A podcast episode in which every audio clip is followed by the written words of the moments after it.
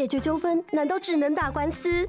不用那么麻烦，向您传授三字诀 ADR，诉讼外纷争解决机制，像是邻居纷争、消费争议、劳资问题或甚至医疗纠纷，都可以利用 ADR 来解决。程序简单有效率，并且不用花大钱，方便、快速又和谐。遇到纠纷选择 ADR，不必打官司，让你省时又省钱。以上广告由司法院提供。拥抱多元世界观，独立评论，带你听见看不见的台湾。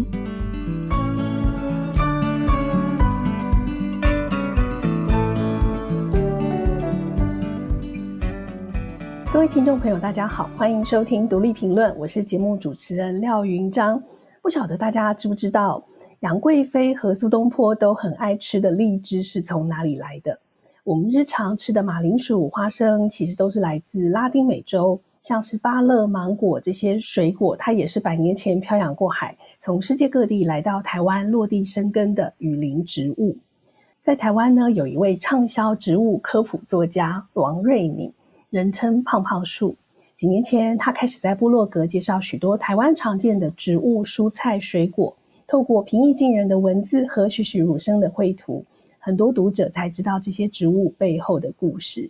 那从胖胖树的第一本书《看不见的雨林》到他最近出版的《利维亚的礼物》，他已经写了五本书，绕了世界一圈，介绍五大洲的雨林，并且两度获得五大游科普著作奖的金签奖。他也曾经获得金鼎奖 Open Book 好书奖的肯定，为科普书走出一条新路。更厉害的是，胖胖树实际在台湾中部租了一块地，他打造了一座迷你热带雨林的植物园，因为他希望可以让更多的台湾人认识雨林植物。为什么他这么热爱植物？为什么他会说，在这个气候剧烈变迁的时代，植物和人类的关系越来越重要？那我们今天就特别连线来邀请胖胖树告诉我们，欢迎胖胖树王瑞敏。李老师好，各位听众朋友大家好。我是胖胖树，是胖胖树，你要不要跟听众朋友先介绍一下你为什么叫做胖胖树？因为你本人其实是长得又瘦又高。嗯，呃，这个故事其实是因为以前在念书的时候，那时候刚好流行写部落格，然后我们那个时代好像都会想说帮自己取一个笔名，然后那时候我就想说要取什么比较好。然后刚好想到人家说“月盈则亏”，那一阵子我就对这个成语很感兴趣。然后“胖”其实就是半月，就是你从字面上看起来，它写的其实是半月。然后我就用这个半月来提醒自己要谦虚，就不要自满。然后叠字是因为可爱嘛，就两个字。那树其实是因为我自己很喜欢种树，所以那时候就叫胖胖树。那一开始其实我都没有用我的本名，所以都没有人知道我是叫什么名字，然后也没有人知道我长什么样子。然后一直到真的写了书之后，然后开始在媒体上面出现，所以很多人都说啊，原来你不是长得非常的胖，就才开始有，对，是。但是喜欢生态、喜欢雨林或喜欢植物的人应该很多。但是你很特别的是，你居然开始自己种雨林植物，就是是什么契机让你开始做这件事情？而且你是在台湾做这件事情，那你有没有算过自己到底种过多少种雨林植物？呃，我们从后面的问题往前回答好了。其实我累积种过的植物应该有，就所有植物加起来应该有将近两千种了。那其中收集的雨林植物应该有到一千六七百种，就这么漫长的二三十年的岁月啊。然后其实也没有非常多，说真的，呃，为什么会特别想要收集这些植物？其实我小时候，小时候我其实从来没有离开过台湾，然后小时候都只能从书、从电视上去认识这个世界。然后一部分会很想出去其他地方看看，就是去看一下亚马逊长什么样子。那一方面我就会希望说，是不是有一个地方可以让跟我一样的小朋友去去这个地方，就可以认识说哦，原来亚马逊雨林长这个样子，原来婆罗洲雨林长这个样子，然后原来非洲长这个样子。所以我从小就在心里面有一个这样的梦想在。然后随着我年纪长大之后，我就开始把这个梦想开始具体化，就会想说，既然有了这个梦想，要怎么实现？那我实现的第一部分就是把动物删掉，因为。养动物很贵，然后又又有很多的问题，因为它会跑。那种植物好像相对的它不会跑，你只要有一块地，然后台湾又是处在热带跟亚热带气候，然后就想说，诶，那台湾到底有哪些植物是来自的热带雨林？我就开始收集资料，然后买植物图鉴。可是以前资讯真的不发达，所以。你从书上、从植物图鉴上面能找到的植物有限，所以真正开始比较大规模的找到资料，其实是大学之后。然后我几乎就泡在学校图书馆，我就发现，哇，原来我们台湾有那么那么多的热带植物，然后来自世界各地，然后原来我们我们是真的有机会在台湾。种出一块模拟亚马逊雨林，或模拟世界各地任何一块热带雨林，然后我们有那么多丰富的植物，但我们从来没有人做过这件事情，就是把在台湾所有来自亚马逊雨林的植物种成一座亚马逊雨林，就就好像没有人做过这样的事情。可是我们有这样的材料，然后我们也有，就我们有这么多的植物，我们等于有材料嘛，而且。也证明了它在台湾是能活的，所以为什么不做呢？所以我从以前我就有这样的疑惑，然后也一直把这个梦想放在心里，然后我就开始到处去收集这些植物，然后一直把这个梦想不断的具体化。那一开始可能焦点是在植物，那随着我大学之后对这些植物认识越来越深。我就开始发现，哎，这些植物它被引进台湾，它不是没来由，莫名其妙就被带来台湾，它它背后都有一段故事啊，或者是一段跟台湾有关的历史，那这些植物才被带来，所以就开始关注历史文化的部分，然后甚至开始关注到人类学的部分，就是这些植物跟我们人。到底有什么呃观点？这样，那越深入就越觉得哇哦，这些植物真的太……它开启了我另外一个世界，就是除了植物以外的啊。对，所以呃，这很有趣，因为你刚刚说，其实你在思考你自己想要在台湾种出一座呃亚马逊热带雨林，让没有没有办法出国的小朋友，他们也许也可以在台湾有这样子的，就是接触的经验哦，所以。然后你自己种了大概一千，你说刚刚说两千多种到，呃后来你自己也收集了一千七六七百种。对，我很好奇你在选择要种的这些植物的时候，你有什么标准吗？我的标准很简单，就是它来自热带雨林气候下，就是它是从亚马逊雨林来的。嗯那像我个人种植物有一些怪癖，就是我不希望帮植物吹电风扇、吹冷气或照电灯，因为我觉得这是非常耗费能源的。嗯。我知道有一些人他喜欢种高海拔的植物，那你就要帮他吹冷气；那有些人会把植物种在室内，那你要帮他照电灯。那我我比较喜欢把植物种在室外，就是用自然光，然后自然的情况去培育它。那所以我的标准就是它来自热带雨林，因为我我把范围放在热带雨林嘛，所以就是它来自热带雨林。但是可能很多人会会对热带雨林这个概念可能还不是很清楚，就是我的标准可能不是只有在热带雨林里面，包括在热带雨林旁边。嗯，因为我会觉得雨林里面你可能会有一个小村子嘛，那你你在森林跟村子之间长出来的小草，我也会收集，就是。这是我的标准，但它就是在低海拔的、不需要吹冷气的植物，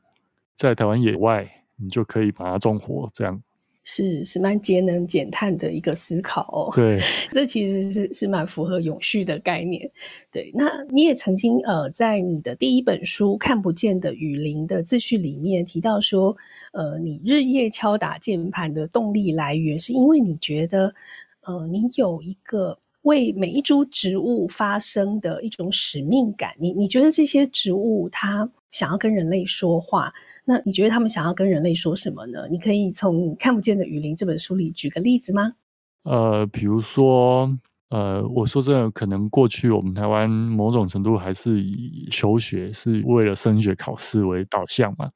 那我们念的森林系，可能很多人他将来可能他是要考高普考，所以老师会教的部分都跟考试有关。那可是很多植物它可能跟考试无关。比如说我在第一本书里面有写到一种植物叫美洲橡胶树，那它来台湾其实很久了，一百多年了。那我那以前问老师说它在哪里，老师是说记录是在嘉义的碧子头植物园，然后。还有竹山下坪热带植物园，可是我当我们真的去实习的时候，问老师说那一棵树在哪里，老师也不知道。然后在教的时候，老师会跳过，他说这个高普考不会考，有兴趣的同学自己看。那可是我后来真的去了解它，特别是后来资讯更发达之后，我就会发现原来这植物跟哥伦布发现新大陆有关呢，就是。当初哥伦布看到当地原住民在踢的橡胶球，其实是这种植物的橡胶做成的。那他后面有这段故事，我我自己听到的时候，我觉得哦，好有趣哦。啊，台湾没想到有这个植物，然后又花了很多时间去把这个植物找出来。然后找出来过程，其实某种程度还要感谢智慧手机跟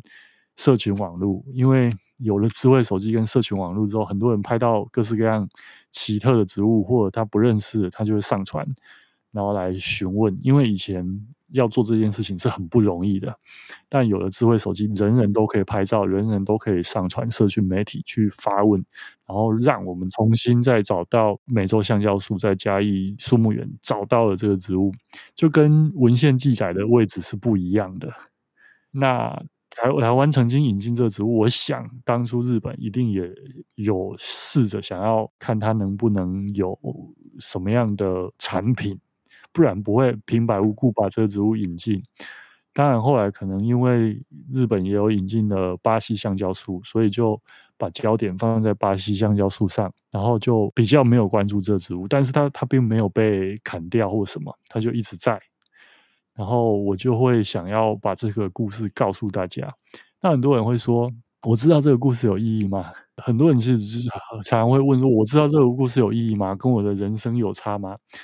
那我说真的，我其实就是站在一个，就是我发现了一个我觉得有趣的事情，然后我把它讲出来，我觉得好玩。啊如果你也觉得好玩，那。我觉得这样就够了，因为它其实就是台湾的历史的一小部分。那它可能真的就除了好玩之外，也许没有那么高的价值，所以它一直被忽略。它真的就是一直被忽略，然后也没有人提出来。那甚至哥伦布发现橡胶这件事情，可能学植物的人也不是那么在意，所以。学植物的人也没有人去纠正说，哥伦布发现橡胶不是后来大家在使用的那种橡胶，完全不同东西，因为产地不一样。我们现在大部分使用的所谓的橡胶，或再进一步制造的乳胶，都是巴西橡胶树做的。那跟美洲橡胶树其实距离很远。那哥伦布一辈子也没有去过巴西，所以他找到这种植物，那就是一个 很小的故事，跟台湾又有一点点连结。就是类似这样的故事，有非常非常多。可能每一棵树，你仔细去挖，认真去挖，背后大概都可以挖出类似这样一段小故事。然后我那时候，我就基于不用考试，因为没有人会考我这些东西，我就觉得哇，好好玩哦！我就真的只是觉得好好玩哦，我好想告诉大家。然后我就觉得这些树它在那里，呃，当然这讲的就有点抽象了。我总是有时候会觉得，好像这些植物在。透过我我不知道的方式在告诉我说：“嘿，我在这里，我在这里。”所以很多人都说：“你为什么会找到它？你为什么会看到它？”我说：“我不知道，就一个你也说不出来是声音还是什么，就是一直呼唤我往这里走。”然后我就会走到植物园那个没有人走到的角落，然后看到了它，然后发现：“哎，它就是书上记载的那一个奇怪的植物。”然后现场牌子挂错，因为。过去植物园蛮多这个类似这种这一类植物，解说牌都是挂错的，或者是根本没有解说牌。然后它又长得非常高，你就算抬头，你没有拿望远镜，你也不知道它是谁。这样的植物在台湾其实有很多。那很多人就说：“那你你找到它有什么意义？”可对于一个喜欢植物的人，就会觉得：“哇，我又发现了一个台湾曾经引进、只存在书上、没有老师看过照片的东西，或者甚至有一些植物连引进记录都没有，然后我们找到它了，然后可能那个记录已经不见了，或者是那个时候记录的是另外一种植物，然后我们发现它了，然后。”就我会觉得他让我发现他好像在跟我说：“嘿，你看我在这里。”也许他觉得可能就是我有兴趣，所以他让我看到他了。那其他人看到他也不见得会觉得有什么。我是非常兴奋的，说真的。但也许不是每个人都这么兴奋，或者是不是每个人都有机会知道他是谁。就是我觉得可能是有一点点小小天分，就是。说真的，我刚刚讲的美洲香蕉树，在我真的看到它之前，网络上面是完全没有照片的，然后只有黑白的手绘图，然后我就凭着那手绘图，然后找到了它，就就变成我跟他之间的一个小小的故事吧。是，这个感觉就是一个非常奇妙的连结哦。因为我记得，呃，我第一次见到胖胖树，其实就是听你的演讲，你在讲你跟每一个这个你找到的这个。雨林植物的相遇的故事，那你放了很多你自己手绘的这些照片素描，然后就对照说：“哦，你看他小时候是这样，大家都以为他是什么，可是其实他是什么？”然后我那时候看着那些叶子，我就想，他们不是每个都长得一样吗？你就是你怎么这这么厉害？你有办法就是可以分辨，从它这么小的苗的时候，你就说不，它不是这个，它不是巴西香蕉树，它是美洲香蕉树，然后。它应该是呃如何如何，然后你会就是真的是跑跑遍很多地方，上穷碧落下黄泉去找这些植物，所以呃，我觉得听你讲这些故事，可能这些故事这些植物跟我们本身也许没有直接关系，但是会蛮感动你这种在寻找故事背后来由的这种热情跟这种就是想要替植物告诉人类说，嘿，我在这里，而且我可能不叫原本那个名字，就是你们的标示写错了，我其实是谁，然后你把这件事情告诉大家。呃，从你，所以你写了看不见的雨林，我觉得的确是哦。可能我们看到的很多的植物，我们并不知道它是谁。其实很多植物我们是不认得的。那你从这一本书出发，接下来你就写了《舌尖上的东协》，然后悉达多的花园、被遗忘的拉美，一路穿越东南亚、南亚到拉丁美洲，然后最后你最新的这一本终于走进非洲，这本《利维亚的礼物》是你的最后一块拼图。那你写了这么多本书，围绕着全世界的雨林植物，呃，一开始你你在想象的时候，这些书你你是想要写给谁看的呢？呃，说真的啦，一开始，嗯，就是我从一四年我开始有想要把这些我找到的植物做记录，然后一四年我其实一开始是想要写。东南亚的，就是我在东协广场看到那些奇怪的、奇特的东南亚的香草跟蔬菜，然后一方面就是想跟大众分享，那另外一方面，我后来写了看不见的雨林，其实还有很重要一部分，就是我希望告诉我的家人跟我的我最好的朋友，就是他们总是说你到底在干嘛，然后你为什么要就算没饭吃，你还要拖着这些。就他们觉得植物在拖累我，然后我一直被植物绑着绑着，然后我不管干嘛就没饭吃，我都还要照顾这些植物。我说，对我来说，它它不是只有只是一棵植物啊，它它可能背后真的有一段故事，就是属于我们台湾的一个小的拼图的一小片，只是说可能它它相对冷门，所以一直没有被发现。那。我不知道会不会有其他人跟我一样对这些东西很着迷，但我我相信一定，也许现在没有，可是在某一天也许有啊。然后我我就觉得应该把它保存下来，哪怕有感兴趣的人真的不见了很多，但我就想要告诉我家人，我在做这件事情，它不是只有植物上的意义，它可能还有背后文化上的、历史上的意义。然后让我家人知道我在干什么，因为我不是一个会常常说出来，就很多事情我就默默做，然后他们就都不知道我到底在说什么。但写下来对我来说是相对比较容易一点，就是我用文字跟他们诉说我到底在干嘛，让他们理解为什么我觉得这件事情很重要。所以一开始就写给我家人跟好朋友看的，因为他们常，特别是有段时间，他们都会说，他们觉得我胡搞瞎搞，都不知道在搞什么。嗯，然后写出来之后，他们大概就比较能够理解为什么我这么在意这些植物，或者是我所谓的文化价值到底是什么。然后当然写的时候还是会想要跟更多人分享，所以会希望。文字是更平易近人，因为尤其是我家人没有人学植物嘛，嗯，所以我必须要用他们看得懂的语言来诉说这些事情。是是，所以其实对，因为你的书写是很平易近人，然后你的绘图其实非常的典雅而美丽，所以我相信除了你的家人跟朋友，你真的也唤起了很多读者的共鸣哦。这几本书的这个写作排序其实很很特别，你你有什么特别的用意吗？为什么是这样子的安排？呃，我一开始就是到一七年，然后我开始认真的投稿，想要出书，然后开始找出版社。那时候确实是我人生很低潮，然后甚至可以用穷途潦倒来说。然后我我就想说。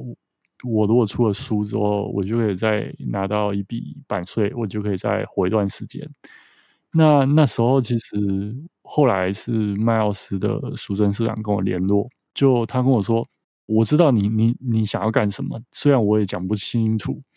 然后那时候我其实就是跟他说：“你不要限制我写，因为传统植物图鉴大概就是一种植物就是一页到两页，可是我觉得两页的篇幅。”大概就只能介绍很基本的基本资料，你根本没有办法把一个植物跟它背后的故事好好说清楚，所以我就会跟他说，不要限制我一个植物写几页跟几个字，好不好？然后他说，你有那么多话想说，那你是不是要一开始你就想好，你到底要写，就是你构思一个一整个系列？所以我其实在一七年在写看不见的雨林的时候，其实我想到的就是五本。就是一开始我的设定就是这么庞大，然后因为过去大部分植物相关的图鉴，它出的方式都是比如说蔬菜图鉴、水果图鉴，但很少人是从地理区，就这一本书里面的植物全部都来自东南亚，这本书的植物全部来自非洲，这本书的植物来自美洲，没有没有人是用这个逻辑，可能有少数，比如说。台湾会有恒春植物志，或者是苗栗植物志，或兰屿植物志，就小区域的会有，但是这种大范围的没有。大部分就它都是混，就是以功以对人类的功能来说，就是所以我小时候看到的植物图鉴都是哦，这个是呃藤蔓植物，这个是呃开花植物，这个是呃树木类，就它不是以植物的故乡为主轴。那所以，我从一开始我就希望用地理区作为一个轴线。那另外的是，过去我学习的经验，大部分在讲植物的时候是不会去讲这个植物跟人类有什么关联。但国外有很多书，就比如说改变世界的二十种植物之类的，它后面会讲很多的故事，但他从来不会讲，它改变了世界肯定也改变了台湾吧。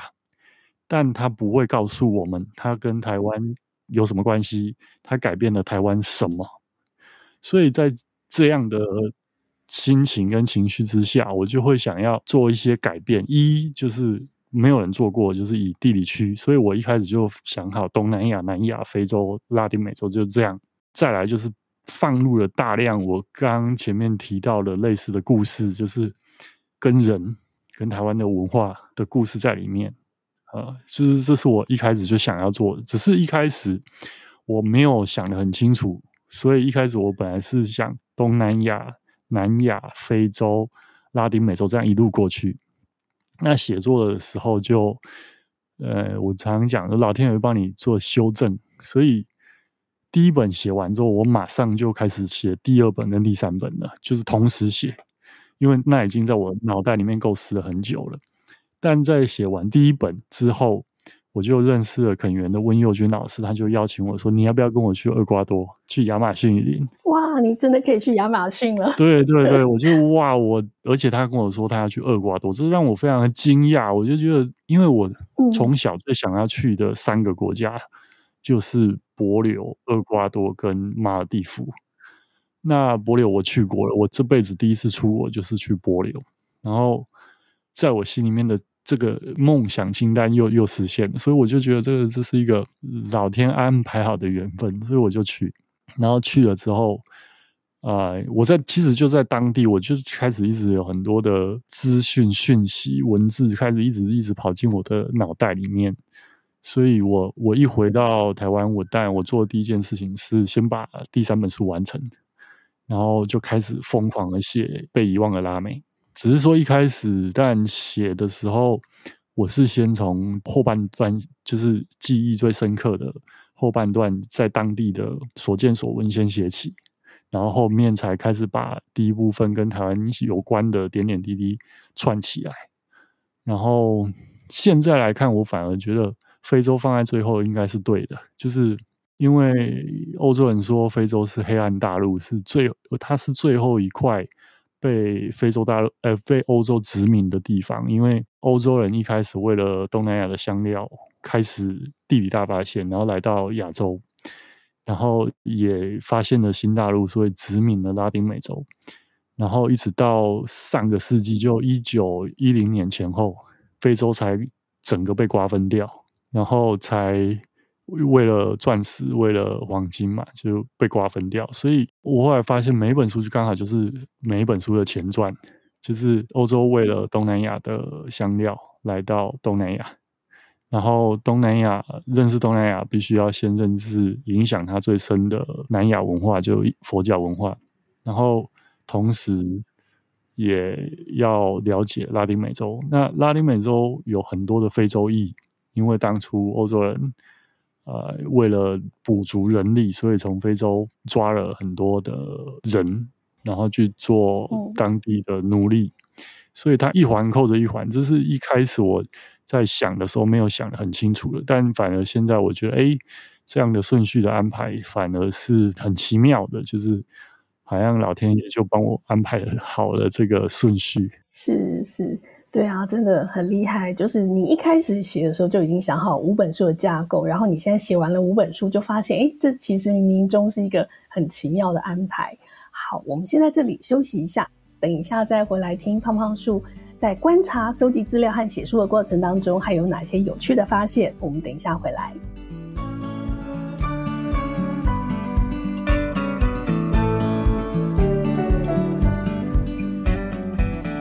节目。今天我们邀请到的来宾是科普书作家王瑞拟胖胖树。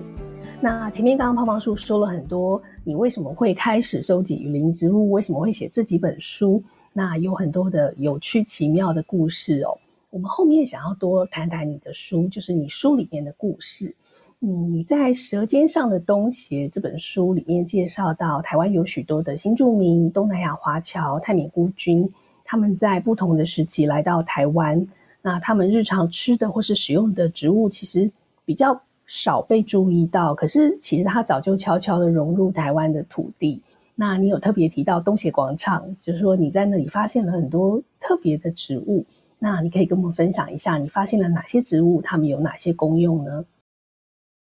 我一开始会跑到东协广场是为了找臭豆，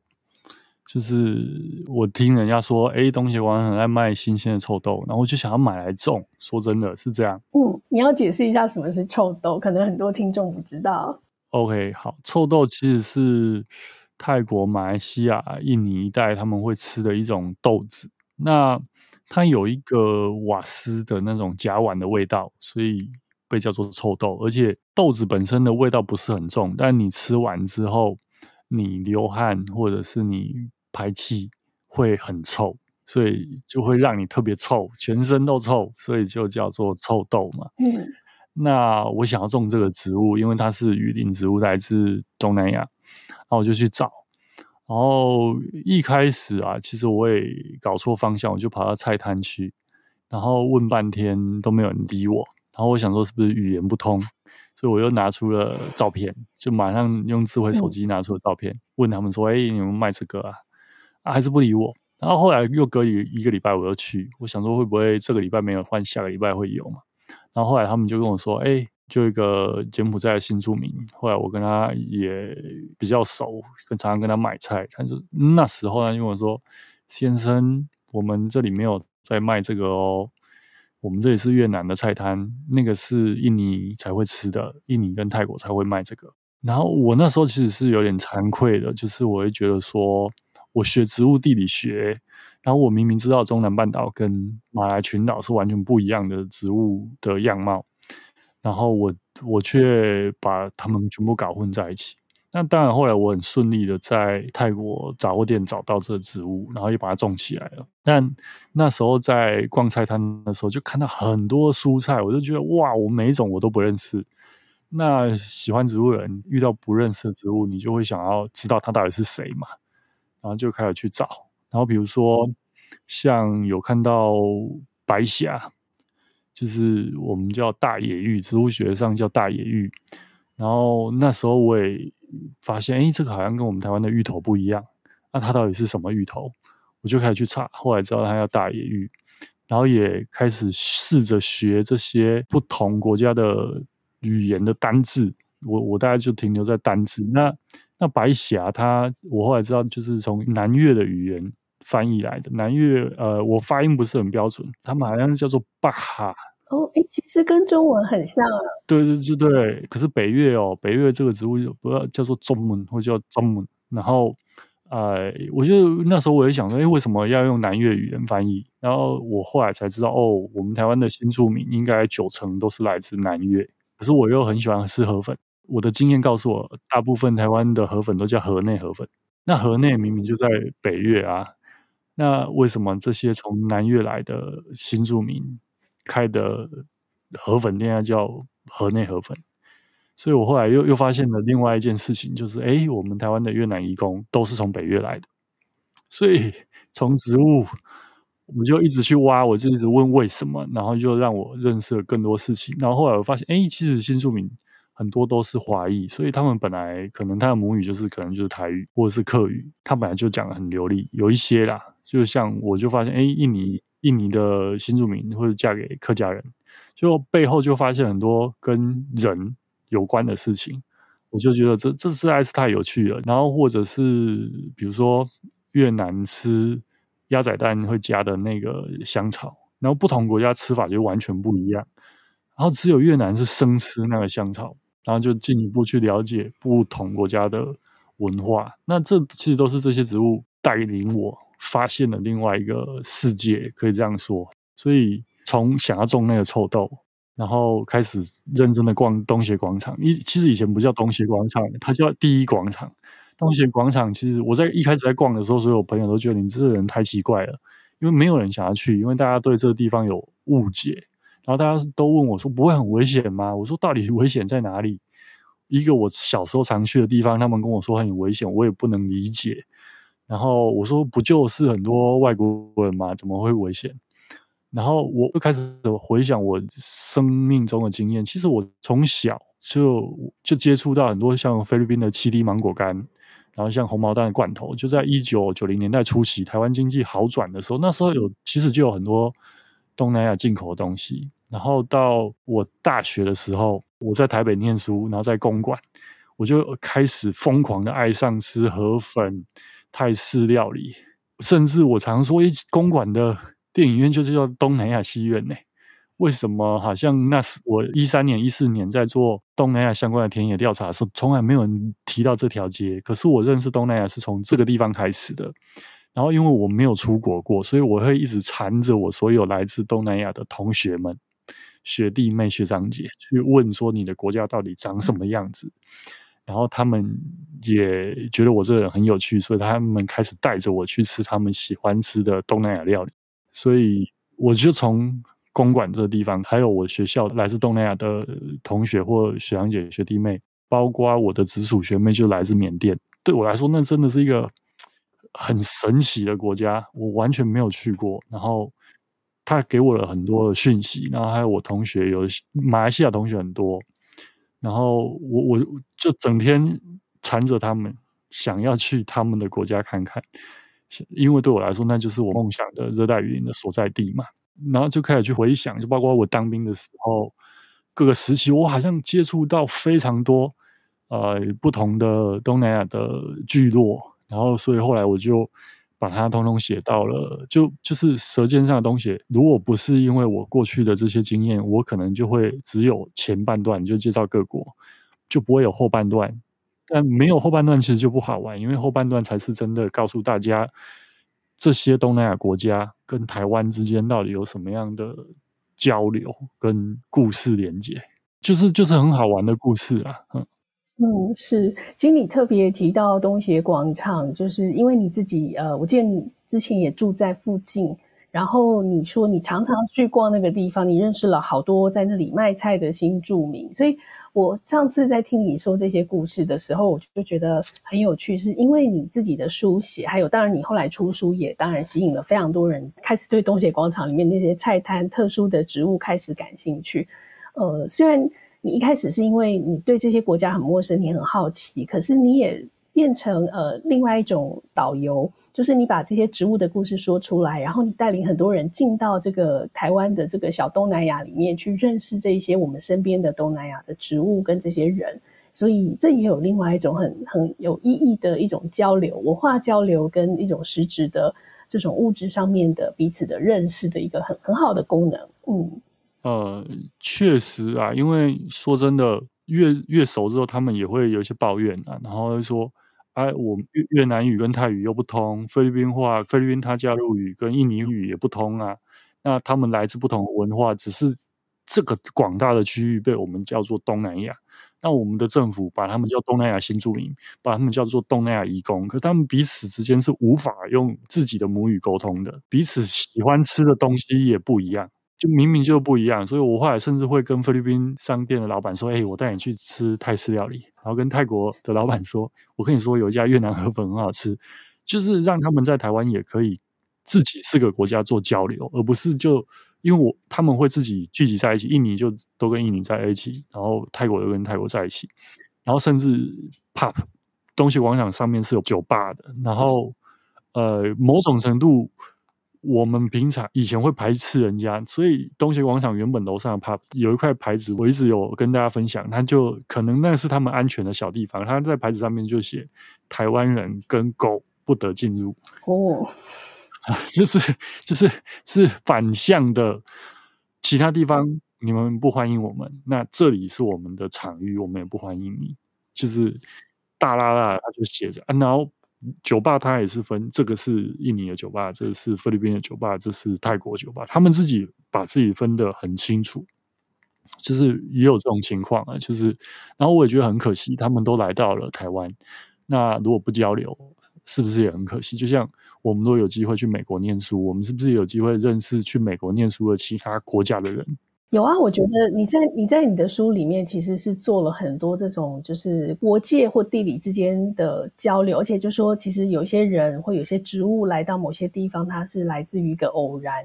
呃，比如说你在这个被遗忘的拉美福尔摩沙怀旧植物志这本书里面就有提到说，你上次就是去呃跟肯园他们去亚马逊森林里的时候，你就发现哎。诶那里有很多台湾农村里的铜腕，还有青草巷里常看看到的这些台湾乡土植物，甚至还有土巴乐。所以你在那边看到了很多跟台湾的有关的这个植物或水果吗？你可不可以说说为什么亚马逊雨林跟台湾农村的关系居然这么的相近？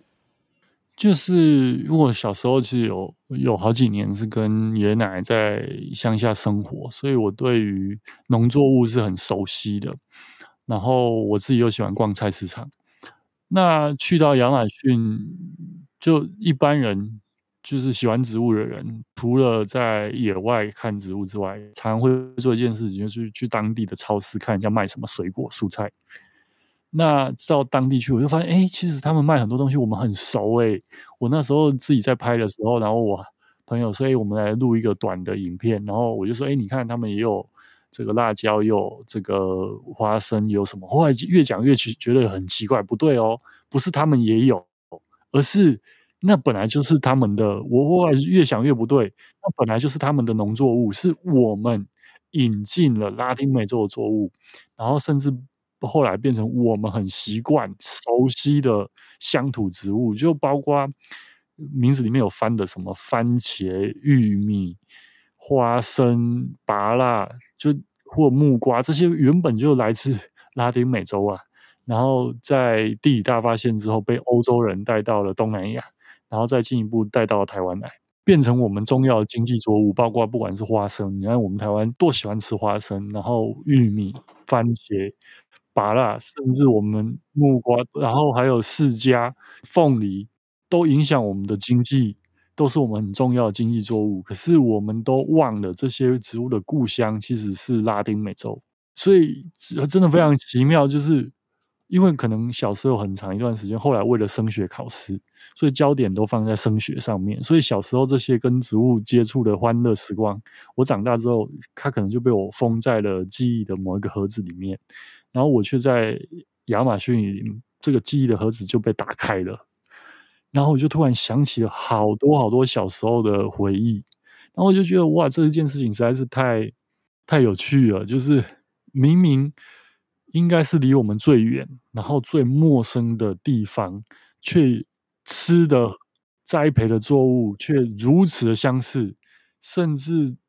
我在那边被当当地的土凤梨咬到舌头，我就觉得我小时候的凤梨就是这样嘛，就是会咬舌头。然后当地向导就这样路边走一走，然后就随便采个芭乐。我想说，我小时候也会做这种事啊，在乡下我也会做这事，就是太多这样的的经历在，就会让我觉得哇，天哪！原来我们熟悉的土芭乐跟亚马逊的土芭乐的味道是一模一样的，然后那个咬舌头的凤梨的感觉是一模一样的，就变成我写这本书的初衷啊，就是我会觉得。我好希望告诉大家，就是就算你没有去过拉丁美洲，我会跟大家说，你看，你看这些东西都是拉丁美洲人家当地原本的作物啊，然后我们却变成融入我们的文化，甚至还呃，刚才还没有讲，还有像番薯，我们台湾人最喜欢说我们是韩籍啊，咩自比番薯，可是番薯明明就是一个，你看有番字在，所以它明明就是一个。来自拉丁美洲的外来植物，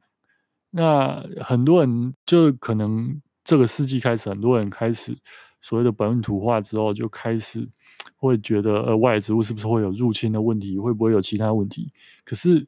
我们熟悉的乡土植物，所谓的乡土植物，有很高的比例都是外来植物。那我们是不是用另外别的心情，可以重新来认识这些植物？可能我相对幸运，就是我小时候在汉森小百科、在国语日报里面，就常接收到这些讯息，就是告诉我说：“哦，这些植物不是台湾的原生植物。”那我就一直都记得他们的故乡是在遥远的地方。可是真的，你到了他的故乡，在他的故乡看到他的那瞬间。的那种感觉真的很奇妙哎，就是呃，他乡遇故知，对那种感觉，就是我我没有办法形容那当下的兴奋，还有那种莫名其妙的感动，嗯，是，而且这也其实像你刚刚讲，我觉得对我那时候的感觉，读到你你写的，就是说你在亚马逊雨林遇到那么多这个台湾的呃土生的植物，而且就是那些都还是没有被改良的，比如说。凤梨会咬舌头，这也是小时候的记忆。还有土巴乐那种很硬的土巴乐，它有很香的气味哦。就是说你那时候就跟我说，它完全吃起来就是一模一样。那我觉得，对啊，你发现这些，你看台湾乡土植物的身世，其实他们都是漂洋过海，而且是百年前就是从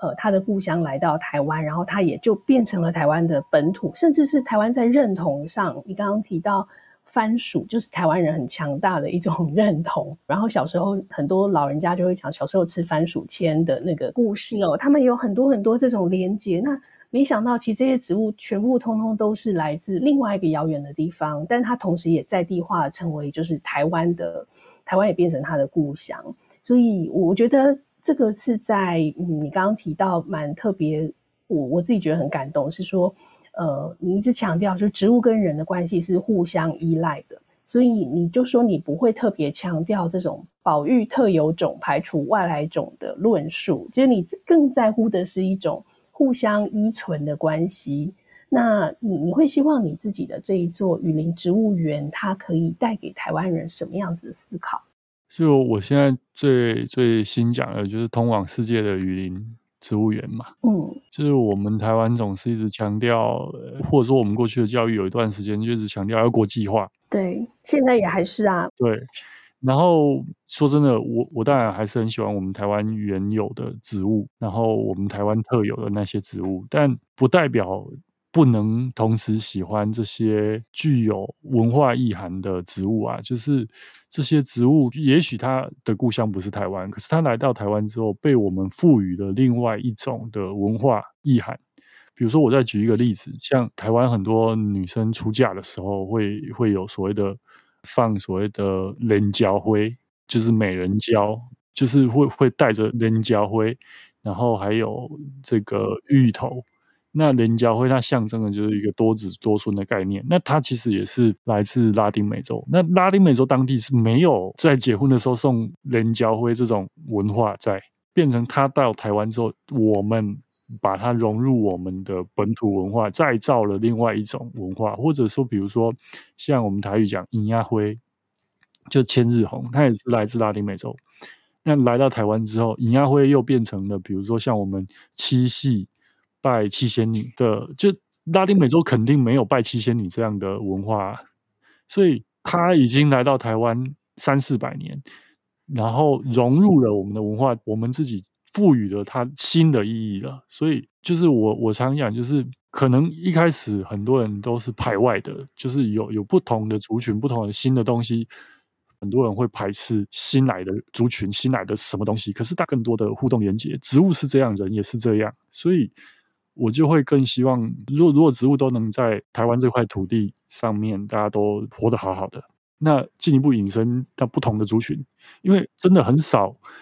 一个地方像我们台湾这么小，然后有文字历史的时间可能就四百多年，但是我们有来自世界各地的不同的人，就像我我就很喜欢张震老师说的，